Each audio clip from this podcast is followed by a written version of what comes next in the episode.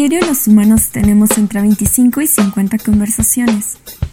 En todas ellas hay un factor de coincidencia. El marketing. Y es que no lo habías notado, pero despertamos y observamos marcas, desayunamos con marcas, vamos al baño con marcas, e incluso el marketing está en la política que a diario vemos en las noticias. Sí, la política. Es por eso que creamos este espacio, para delimitar y observar cuando hablamos de marketing, cómo en la más simple conversación este tema está presente. Huevos revueltos, una charla de amigos con temas distintos e invitados revueltos. Sí, bueno, ¿quién tiene hambre? ¿Qué onda, revueltos? Bienvenidos a un nuevo capítulo de Huevos Revueltos y esta vez nos acompaña Geri Pinelo. Hola, Geri, ¿cómo, cómo estás hoy? Bien, bien. ¿Ustedes cómo están, chicos? Los veo felices. Acaban de tener bloopers, ¿verdad? Sí, siempre. Lo veo en las caras. Lo veo en las caras. Hola, Geri, ¿nos puedes platicar un poquito de qué, a qué te dedicas? ¿Qué haces? Mira, pues yo soy estudiante de cine. Eh, soy productor, director y cinefotógrafo. Eh, ya ahorita estoy como freelance, también por esto de la escuela. Y ya, bueno, básicamente sería lo, lo más destacado. Bueno, y también soy fotógrafo. ¿Freelance en qué? En, en la producción, o sea, en la en, en lo que les acabo de comentar, como director, productor y cinefotógrafo. En eso estoy como freelance y también de fotógrafo. ¿Tienes algún género en especial para producir? ¿O, Mm, o lo no, que caiga? no, pues bueno, dependiendo, yo creo que depende más de la historia y del proyecto y no tanto como del género. O sea, sí no, no distingo géneros. Igual y en algún momento pensé que me iba a enfocar más en un género, pero ya a la larga pues he visto que no. O sea, me agradan todos, todos tienen como su cosita bonita. Y, y depende más de la historia, Oye, eh, ahorita que nos hablas de que eres estudiante, hace unos días eh, quitaron un apoyo económico al cine, eh, todos lo sabemos, pero yo leí una, una columna que decía, no sé si esté bien o mal, o tú qué opinas, literalmente decía, agradezcan a este gobierno que tus hijos no puedan seguir estudiando cine. ¿Tú qué opinas? Ah, cabrón, eso no lo había visto. ¿La puedes desarrollar más? ¿Por qué, por qué decía eso de que Era, agradece que tus hijos no, no van a estudiar cine? o sea, sí decía, agradece a la 4T que tus hijos ya no van a poder estudiar cine. Era de un, eh, un programa de chismes que tiene Ajá. una columna en un periódico, es que no recuerdo quién, Qué fuerte.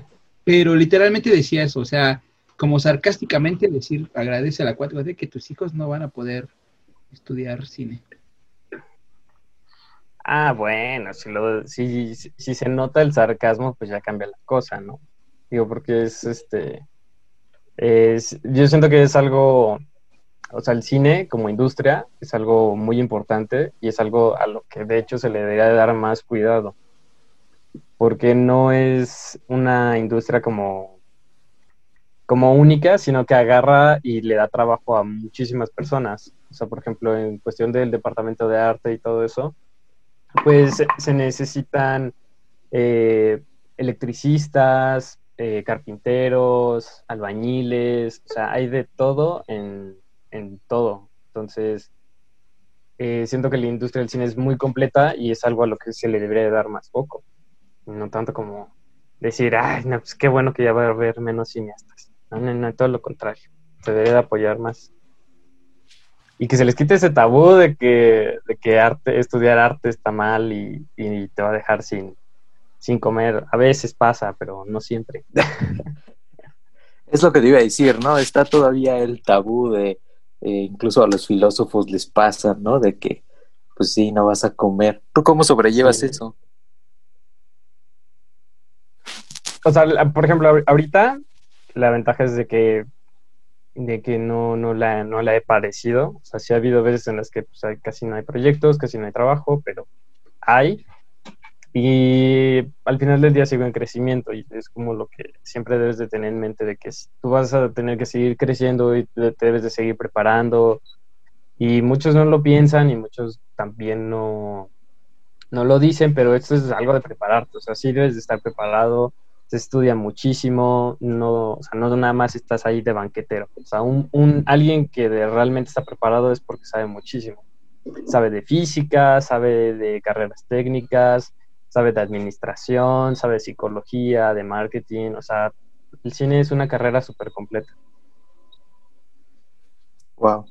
Y por ejemplo, en cuestiones de marketing en el cine, ¿ustedes les preparan como para hacer sus presupuestos o, o cómo llegan a esa parte? Afirmativamente, compañero, este, cuando Eh, bueno, afortunadamente en la escuela en la que estoy, sí nos, nos dan como esas herramientas de, de poder aprender de diferentes ramas, como todo esto que comentas. Entonces sí vemos esa parte desde la preproducción, que desde ahí empiezas a hacer tu presupuesto y obviamente destinas tu presupuesto también a la, a la publicidad y también a la exhibición desde ahí lo debes de tener contemplado, que a veces es un gran error no tenerlo contemplado, y al desarrollo de cómo la vas a vender. O sea, porque una película inicia vendiéndose, tal cual. O sea, igual y no se la vendes al público que la va a ver, pero sí se la vendes a alguien que te la va a pagar. Entonces, esto, es, todo, el cine todo el tiempo es venta. O sea, es un negocio, también es un arte y no tienen, o sea, no están peleados el uno con el otro. Eso sí. Por ejemplo, con esto de la pandemia, estaba viendo hace, en la mañana creo, que la industria del cine, hablando de las que proyectan las películas, perdieron 13.631 millones de pesos. Imagínate eso a como a cuántos sueldos se traduce a tantas horas que no se van a ver proyectadas, cuántas películas que ni siquiera vieron la luz se perdió casi el 30% de la participación en el mercado. Sí debe ser un duro golpe y luego con lo que comenta Cristian, que quitan los apoyos. Pero a ojos del público, y lo he escuchado muchas veces, que el cine mexicano no aporta nada, pura comedia como barata. Me incluyo, me incluyo. A mí tampoco me gusta. Pues no, quien te diga esto es porque no sabe buscar, porque no sabe investigar y porque se queda con lo que le dan. es que, ¿sabes? Ahí, está el problema, ¿no? Que lo malo es que el buen cine mexicano no llega, sino que se financia, financia, financia, más el, malo y, el, y la bronca es que la gente ve justamente lo que tú le pones enfrente, ¿no? O sea, creo que ahí pues, es el problema. Pues es, que es, un tema como bastante completo, porque el, es como lo padre y, a veces, bueno, nada, sí, es, es, lo padre como de todo esto de arte y de, y de negocio, porque al final del día es un compraventa, ¿no? Eh, y, y, que tiene una historia, ¿no? O sea, no, no se originan las cosas como porque sí. O sea, por ejemplo, en cuestión de géneros, pues eh, llega un género y ya después la gente se cansa de él porque lo saturan y lo venden y todo eso, entonces llega otro a reemplazarlo y todo esto. Entonces, lo que estamos viviendo ahorita es un remanente de lo que, de lo que años atrás cansó a la audiencia. por ejemplo, eh, del cine, si mal no me acuerdo, como de los 2000, 2006, pues era más de narcos, de drogas y todo eso. Entonces, pues al final del día eso empezó a cansar a la gente. Y era como de, Ay, pues, yo para qué voy a ir a ver desnudos gratuitos y drogas si mejor me podía reír, ¿saben? Entonces, de ahí se origina el otro comercio. Y, y, así es todo el tiempo. Eso desde mi ignorancia, ¿no? Desde mi punto de vista y de lo poco que sé. Entonces, también está esta parte en la que, pues es muy fácil echarle la culpa a los demás y decir, eh, no, pues es que el cine feo es el que llega. Pero pues es que el cine feo igual y puede que sea el que está bien planeado. O sea, el que tiene la carpeta en orden, el que tiene todos los procesos en orden, el que entrega tiempo.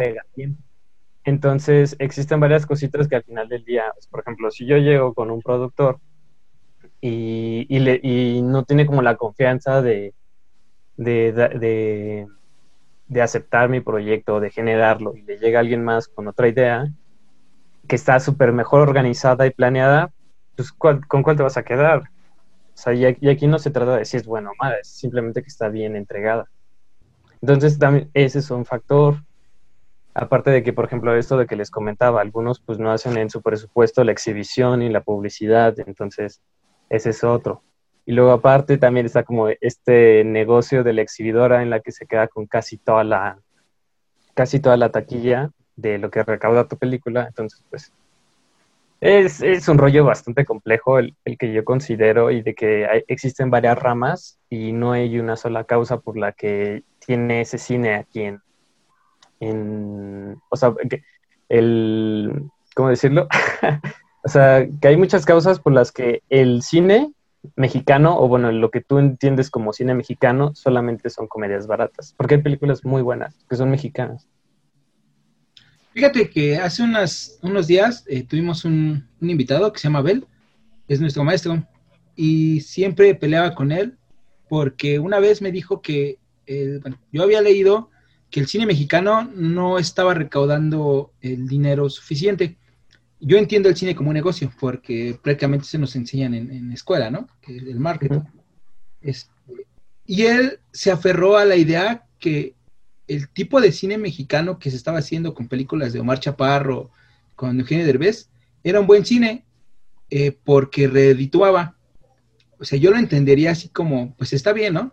Pero revisando números, no está dejando. O sea, no se está recuperando lo que se supone que para él decía que redituaba. Entonces, esa pelea fue muy larga, de hecho, y hasta se metió ahí Víctor. Y me dijo, es que tiene razón. Le dije, no tiene razón, Víctor, porque él lo dice desde su mente y si hay datos duros, ¿por qué no tendríamos que hacerle caso a los datos duros, no? ¿Tú qué piensas de, esta cuestión? ¿Sí crees que reditúe? O pues sea, sí, dale, dale. Mira, bueno, este, antes que nada, me gustaría que Carla hablara o que opinara algo, porque no ha dicho absolutamente nada. y aquí yo veo cuatro pantallas. A ver, por ejemplo, este, creo que yo también pensaba lo de el, que el cine mexicano pues era también como una cosa muy fea. Pero ¿han tenido la oportunidad de ver la de Nuevo Orden? Está fea. Pero hay una película por ahí, el Jeremías, que está... ¿En serio? ¿Fea? O sea, es como lo que yo trataba de decir. O sea, por ejemplo, hay películas buenas, pero sin embargo representan como el México feo o, o el México este narcotraficante, el México corrupto y así. Pero la verdad es que no se me gustó mucho la película. Fíjate que, sí, bueno, no sé, El Infierno es una película muy, pues, que yo creo que toda la gente ha visto, representa el México feo, el México se está viviendo en el 2010, y sin embargo yo creo que es una película muy buena.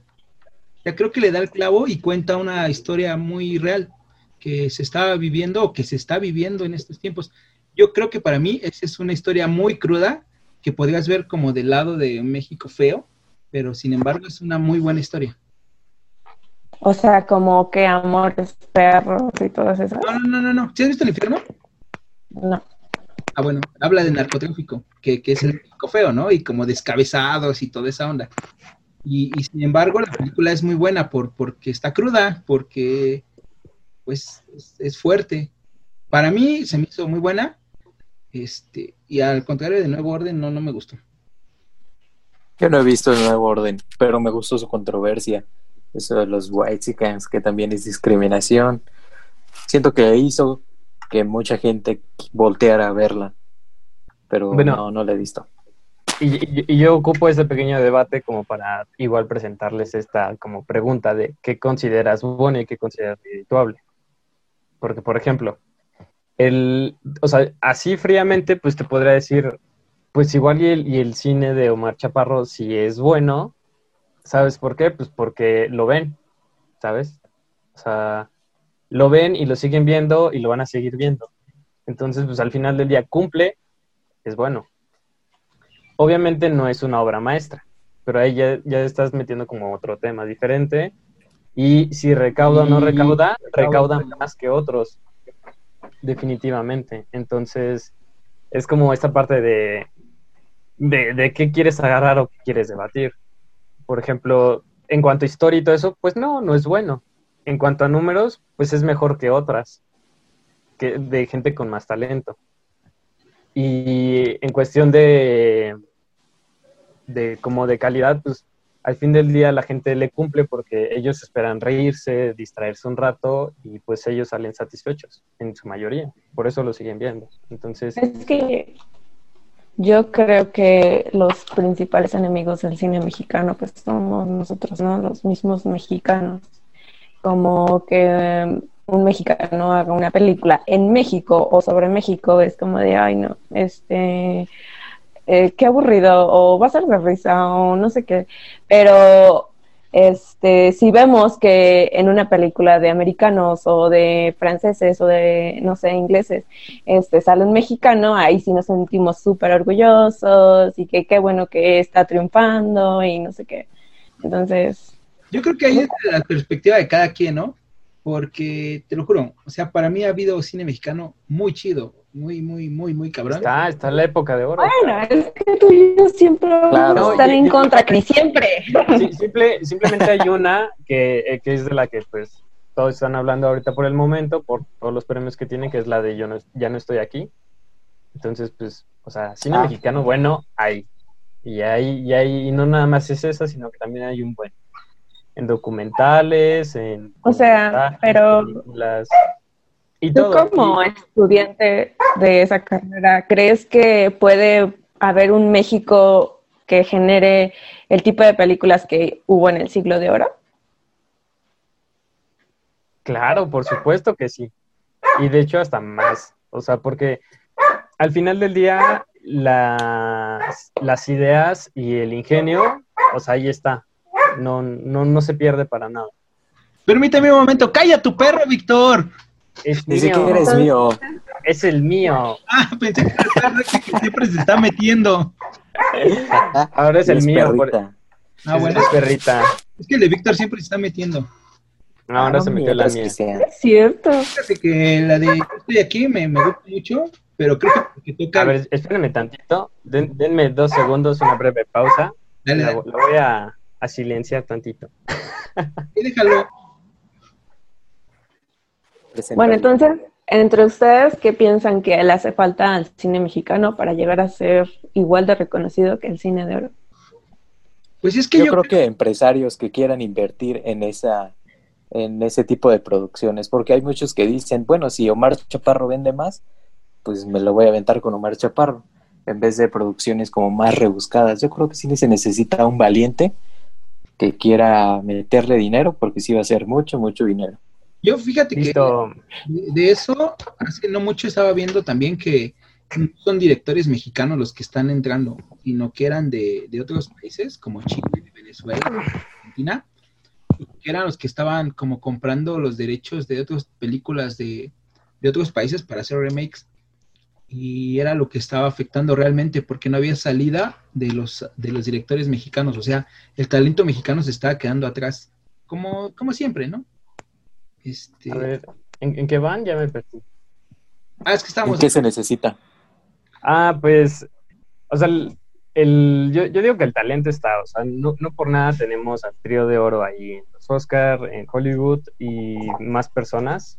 O sea, hay gente con súper talento y, y, yo soy de la idea de que todos somos responsables. O sea, igual y no, no es como echarle la culpa a alguien, sino que todos somos responsables de cierta manera porque el cine tiene poco más de 100 años, entonces es algo que se ha ido construyendo con la historia. No sé si sabían, pero por ejemplo, la primera guerra documentada fue la Revolución Mexicana, precisamente.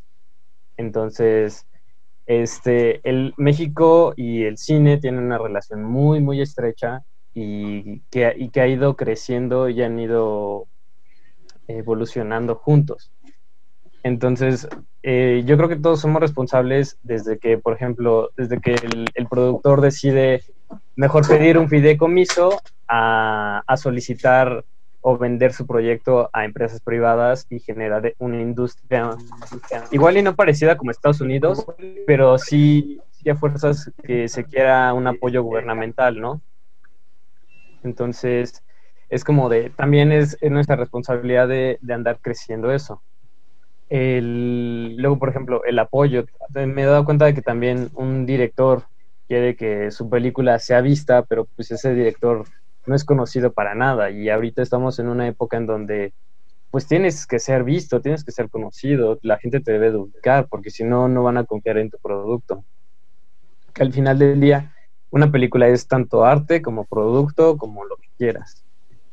Entonces, eh, siento que la responsabilidad es de todos. ¿Qué se necesita? Pues se necesita un poco más de coraje, yo creo, de, de nosotros para salir adelante. Eh, de, un, de un, pues sí, le estoy guerrillando, pero pues no, o sea, no nada más es pedir el fideicomiso, sino que debo de buscarle y debo de vender mi proyecto a tal y a tal y a tal marca para que me apoyen y sacarlo, pero obviamente haciendo bien mi planeación, haciendo bien mi preproducción, mi post, para que todo se entregue en, en tiempo, forma y dé la confianza de que me vuelvan a, a solicitar o de que me vuelvan a, a ser este partícipe de un proyecto y sea ya un negocio redondo, no nada más como de a ah, una vez y ya valiste. nada más eres director de una película. Quizá también porque necesitamos buenos actores, ¿no? Yo creo que en ese tiempo hay muy buenos actores. no sé, también con mujeres como Silvia como este, ¿cómo se llama la del tequila? Bueno, a Félix. ¿Cómo se llama? María, María Félix. María Félix. Ah. Ahorita yo creo que yo apostaría, o por quienes están apostando, es por Diego este, Moneta, ¿no? Y yo con mi con mi impresión que me dejó de la nueva película de Nuevo Orden, vayan a verla. Ahora. me están viendo promociones. Les van a cancelar este podcast por decir eso. no, no pasa nada. No, pues, buenos actores hay. O sea, o sea, créanme, los he visto y hay muy, muy buenas personas en el medio. O sea, súper talentosas, súper dedicadas. Simplemente tengo compañeros muy buenos, muy entregados. Entonces, el talento ahí está. O sea, simplemente, que es lo complicado? Es de crear este este negocio redondo, o sea, que en el que intervienen diferentes áreas, diferentes cabezas. Simplemente en exhibición, pues hay un monopolio, todos lo conocemos, porque solamente dos empresas tienen como el mayor número de salas. Este, entonces, pues ellos pueden poner los precios que quieran, eh, por así decirlo, ¿no? Eh, también, pues teníamos leyes que nos apoyaban, pero luego se han ido quitando. Eh, entonces ha, sido de todo. O sea, todos jalan para todos lados y lo que falta yo creo que es una unidad de, por ejemplo, ¿por qué Hollywood es Hollywood? era una unidad, se hizo una unidad. ¿Por qué Bollywood, que es de la India, por qué también tiene una, una superindustria? O sea, es, es un negocio súper redondo porque ellos crean y al final su, su gente la consume. Entonces, eso al final del día va generando que se hagan producciones de mayor calidad. ¿Qué pasa con el cine mexicano? Pues no les gusta y no vuelves a ver cine mexicano en tu vida. Entonces, no se está dando ese, ese negocio redondo de que, por ejemplo, lo ideal, antes con estos fideicomisos, que ya quién sabe qué va a pasar, pero lo ideal es de que, ahora que yo solicito mi fideicomiso, ya tengo mi fideicomiso. Eh, vendo mi película de una muy buena manera porque manejé bien mis costos, entonces ahora que tengo mis ganancias, pues esas ganancias las tengo que volver a invertir para volver a sacar otra película. Y, es eso, o sea, al final del día es, es como se debería de generar, de generar y ya no solicito un apoyo gubernamental, ¿no? Ya se lo dejo pues a nuevas generaciones, a nuevos talentos, pero pues siempre enseñar, ¿saben? También como para que esto no se queme y no, no tener como el ego de, ah, soy el mayor director de México. Pues no, o sea, el chiste es hacer esto grande para que más gente participe y más gente pueda vivir de lo que quiere. Fíjate que era lo que estábamos comentando ahorita que te quitaste el audífono. Qué bonito. Les estaba diciendo que estaba leyendo que ya no eran directores mexicanos los que estaban con el fideicomiso, que había muchos eh, directores chilenos, eh, venezolanos, y que realmente eran, se habían comprado derechos de películas de otros países, como la de, mm, sobre todo chilenas, ¿no? ¿Cómo que se llama? Creo que, qué poca tu vida, algo así, y no había funcionado. Entonces, eh, realmente no había el apoyo para, para mexicanos como tenía que haberse hecho, ¿no? Que realmente había, estaban viniendo otro tipo de, directores a, pues sí, a suplantar el apoyo que tenía que estar para los directores mexicanos. Entonces, eh, al, final es un círculo vicioso, ¿no? Que, pues por dedazo, yo creo que ahí le das el varo a, tu compita, que pasa en todos lados, ¿no? O sea, tampoco es algo que, pues no sé, yo creo que sí está mal, pero no creo que sea algo que no pase en otros Pues, eh, pues tampoco creo que sea dedazo, ¿sabes? Es, es como lo, que les comentaba de que, por ejemplo, tú para un fideicomiso, para lo que quieras, te solicitan una carpeta. Te solicitan ciertos formatos que tú los debes de cumplir y que en esos formatos se debe reflejar, pues que eres alguien de confianza, ¿no? Entonces, si, la, si, si nuestros directores o, nuestro, o nuestras personas que quieren este, buscar ese tipo de recursos, no, no tienen esa disciplina de los formatos y, del, y de todo, o sea, toda esta escuela, porque al final del día es una escuela, pues no se los van a dar. Y así como les han dado los videocomisos extranjeros, eso para hacer una coproducción entre países, porque sería lo que se hace, el mexicano también puede ir a diferentes países y pedir una coproducción y pedir el financiamiento de otros países. O sea, porque ha pasado. Y pasa. O sea, ¿no crees que exista como el compadrazgo? Ahí que, ah, mira, ah, Cristian pues, quiere hacer una película. Pásalo. pues, pues, igual y sí, siento que es, eh, o sea, siento que corrupción hay en todos lados, puede que sí, no me consta porque pues, al final del día yo no lo he visto de primera mano, pero, o sea, tampoco es como, o sea, este, decir que, nos están usurpando o se escuchó muy Trump así como nos están robando los puestos, ¿no? o sea, pues no, para nada. Así como hay gente que puede pedir coproducción con México y que se les otorgue el, el fideicomiso, también es válido que el mexicano vaya a otro país a pedir ese dinero y esa coproducción y también se los han dado. Entonces, es algo parejo que se ha dado pero lo importante sigue siendo como ese, ese círculo que no se ha generado. Es que está como lo que pasó con la película de Eugenio Derbez, de la niña. pues eso fue un exitazo. la misma película, ¿eh? ¿eh? O sea, pero fue un exitazo. O sea, eh, pero después le hicieron, creo que en Francia, ¿no? Y es como la misma, la misma, la misma película, pero pues con otros actores. Ah, bueno, es, es, que remake siempre ha habido. O sea, está el famosísimo Spider-Man de la India, que se juntó con Superman, dos licencias totalmente diferentes, pero ahí se juntaron. Entonces es como. Es, algo que se puede hacer y que todo el mundo hace. Porque, por ejemplo, y se da no nada más en el cine, sino en varias cosas. Tú, hay un formato que pega, tú lo quieres replicar para que también pegue. Entonces, eso está impregnado en todísimos lados, en marketing, en eh, o sea, simplemente el podcast.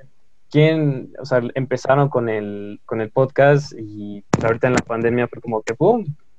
Salieron de podcast un montón. Entonces, eh, eso, eso siempre está. El, el, formato pega, agrada, la película pega, agrada, pues vamos a ambientarla al país. Entonces, Igual, o sea, pues sí, a veces hay unas que están muy mal hechas, hay otras que están mal hechas, pero todo el mundo lo hace. Por ejemplo, México, o sea, si esa vamos, pues México también rehizo la de, este, como si fuera la primera vez, me parece. No tiene mucho que ah, salió, creo que salió este año. Entonces, pues es como de, o sea, todos se agarran parejo. Igual esa de No se aceptan devoluciones era de Sandler, ¿no? Solo que en su versión sí se queda con el niño. Entonces, pues Derbez es nuestro Sandler, se podría decir. y, bueno, y por ejemplo, ahí, ahí vamos, ¿no? Un, ejemplo como de, entre comillas, negocio redondo. Derbez, eh, o sea, yo sí te podría decir que sí podría ser un caso de éxito, ¿por qué? Porque construyó su carrera. O sea, te gustara o no te gustara, tú sabías quién era. y lo conocías, lo ubicabas por algo, te gustara o no. Entonces ahí ya lo tenías en el ojo. Cuando saca su primera película, sea un buen director, sea un mal director, saca su película y la ven. ¿Por qué? Porque ya lo conocían.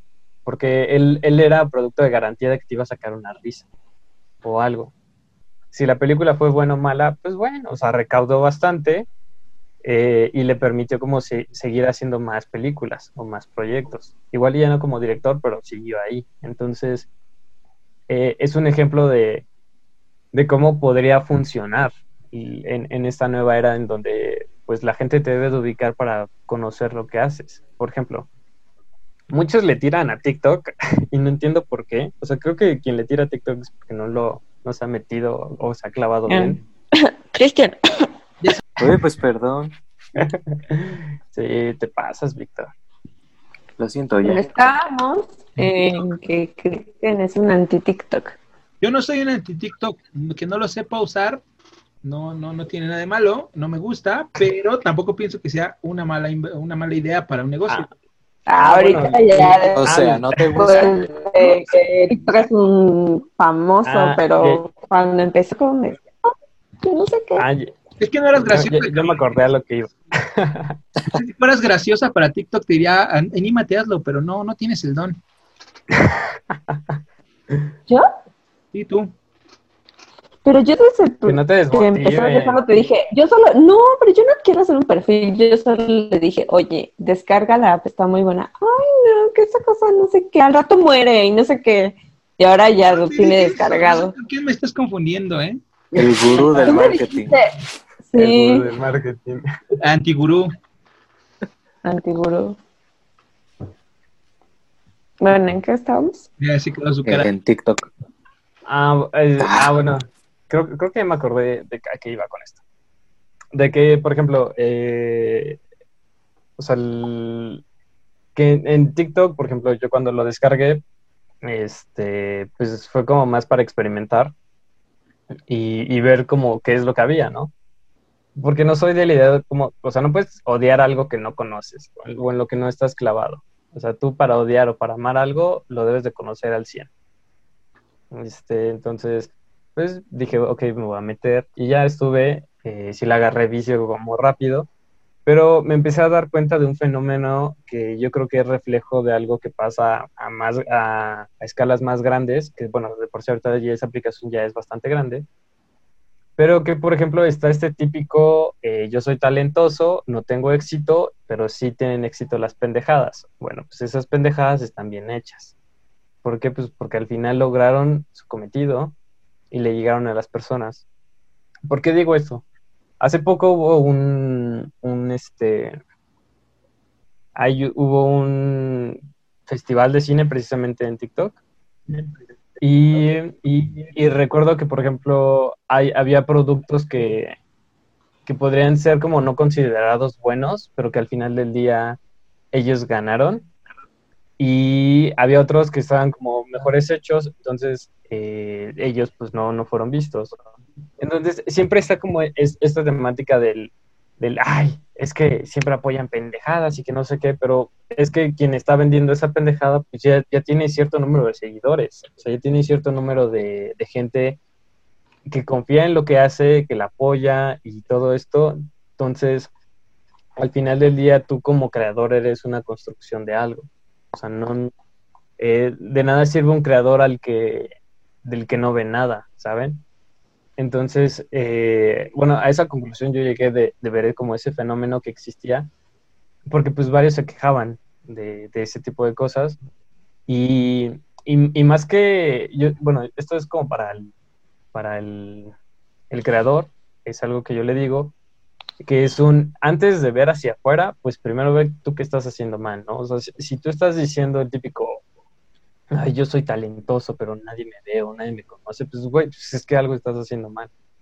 O sea, sí te sirve tu talento y, y- y está bien, o sea, hay, hay gente que, que quisiéramos, me incluyo el, el talento, pero que al final del día si no se aprovecha o si no se sabe vender, porque pues, al final del día también somos eso, eh, no va a funcionar.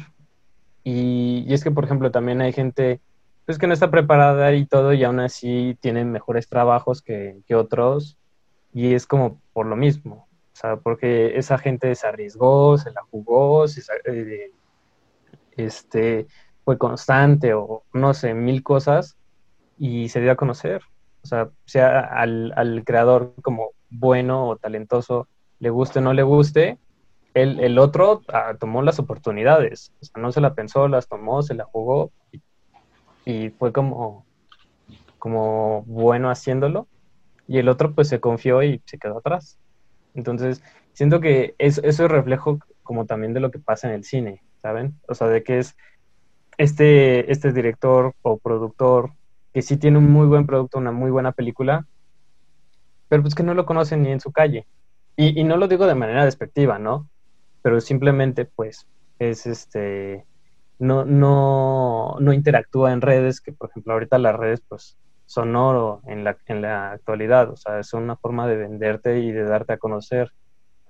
Tampoco le invierten a la publicidad, o sea, están peleados como con muchas cosas que al final del día son parte del proceso de, de cambio que estamos viendo como sociedad. Entonces también nosotros nos tenemos que adaptar e ir construyendo nuevas estrategias para alcanzar lo que queremos. Entonces, eh, para eso iba mi analogía de TikTok, de que yo creo que ahí me di cuenta de ese reflejo, de que el problema del cine mexicano no nada más son como todas estas, todos estos obstáculos que tenemos, sino que también a veces los mismos creadores pues se ponen como ese, ese pie, ¿saben? Así como de, de, ah, yo soy tan intelectual que no me tengo que acercar a eso, pero güey, o sea, si te acercaras, pues chance y tu película tendría más éxito, ¿no?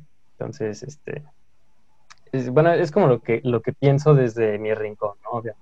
Desde, desde mi, mi ignorancia, desde lo, lo, poco que conozco y desde que y, y desde cómo veo las cosas, ¿no? Es que nadie sabe, bueno, nadie nace aprendiendo, ¿no? o con el, eso, eso, ¿cómo se dice? sí, bueno. Cada, quien lo habla desde su punto de vista, ¿no? O sea, tú por decir del cine, bueno, estás estudiando y estás en eso, nosotros lo vemos como desde un punto más, eh, pues como negocio, más te, tiene que dejar, te tiene que dejar. Este, por otro lado, también te digo, a mí me encanta, me, me gusta mucho ver películas tengo un amigo que también estudia cine y, diario nos ponía una película rara. Entonces la, aprendí mucho, me, encantaba ver cine con él porque neta, literal, una vez nos puso a hacer Bian Film y me quedé, no tengo, no sé qué estoy viendo, pero está chida. la verdad. Muchas joyas. Sí, me gustó mucho, de hecho me, encanta Jodorowsky, no todas, la verdad, una que otra.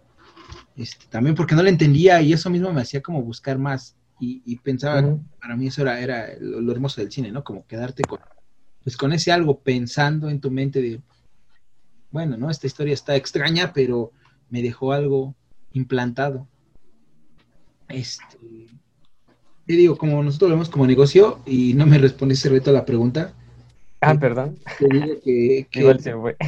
O sea, es que tú lo ves de esa forma, pero cuando Abel me decía, es que si recauda el dinero, yo le decía, es que hay, hay datos que no lo está recaudando, ¿no? O sea, que no está ni siquiera eh, trayendo el dinero que, se gastó. Tú ahorita me contestaste, pues que ellos, ellos ganaron más. Entonces, ¿tú crees que en el cine mexicano no se trate de, ver si recaudan bien o si les va bien, sino de que quién recauda más aunque perdamos? No, no, no. O sea, al, final del día, eh, o sea, como dices, el cine es un negocio y, por ejemplo, lo que yo invierto, obviamente debo de, sacar una ganancia. O sea, porque pues así funciona, porque si no, no es negocio, es pérdida. Entonces, eso está clarísimo.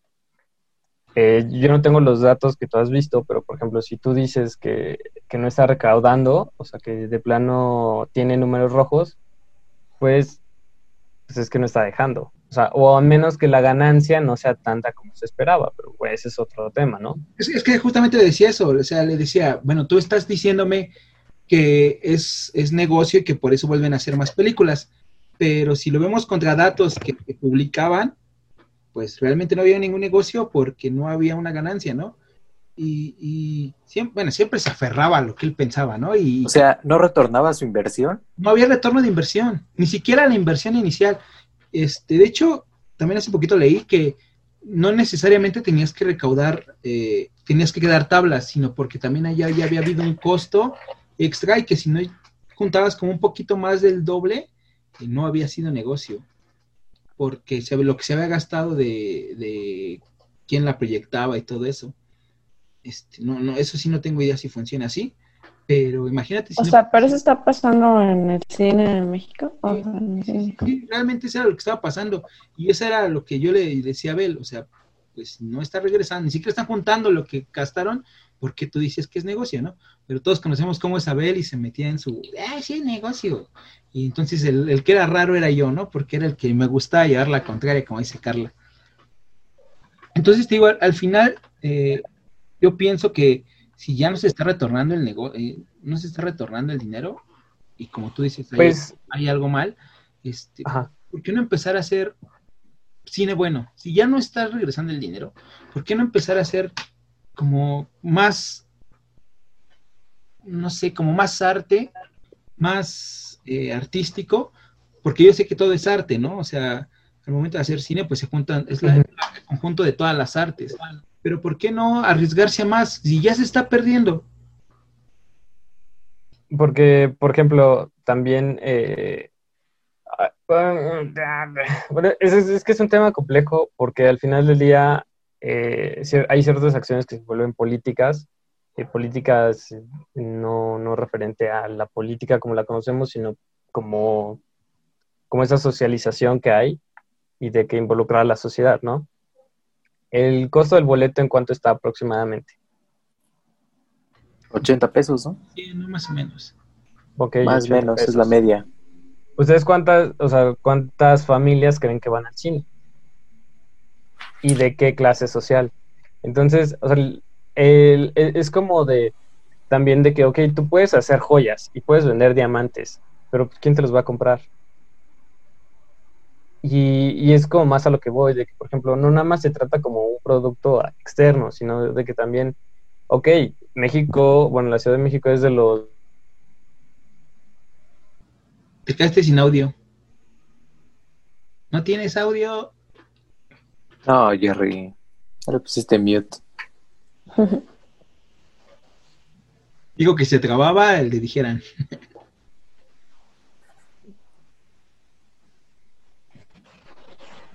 No, todavía no. Cortes informativos. Bueno, que regresa Jerry. ¿Sabes? Ahí pon la cortinilla de los Simpsons. no, pon como la música que está en los elevadores, así. no, no te escuchas.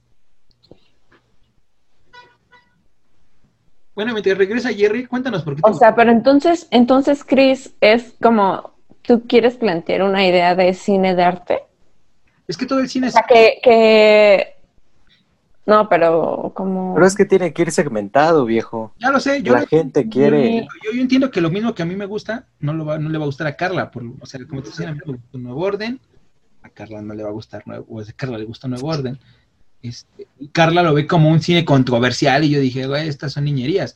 O sea, no, no, sin ofenderte, sin ofender, o sea, neta. si puedes ver, neta, si puedes ver el infierno, con toda la intención de ofender. No, neta, es que es en serio. O sea, es, que neta esto es... Con la rabia en la boca. Me gusta mucho.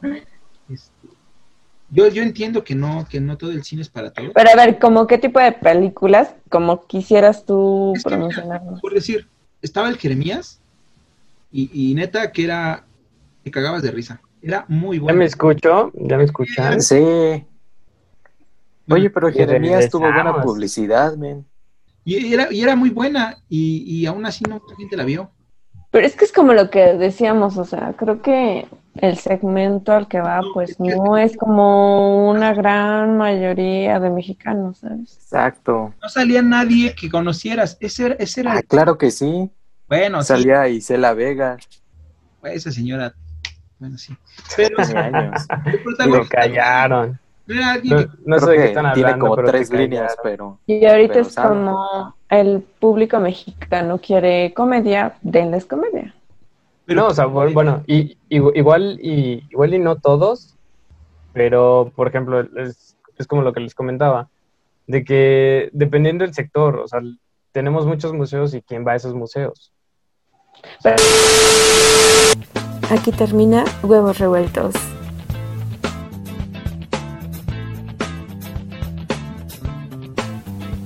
Pero no te preocupes, nos vemos la próxima semana.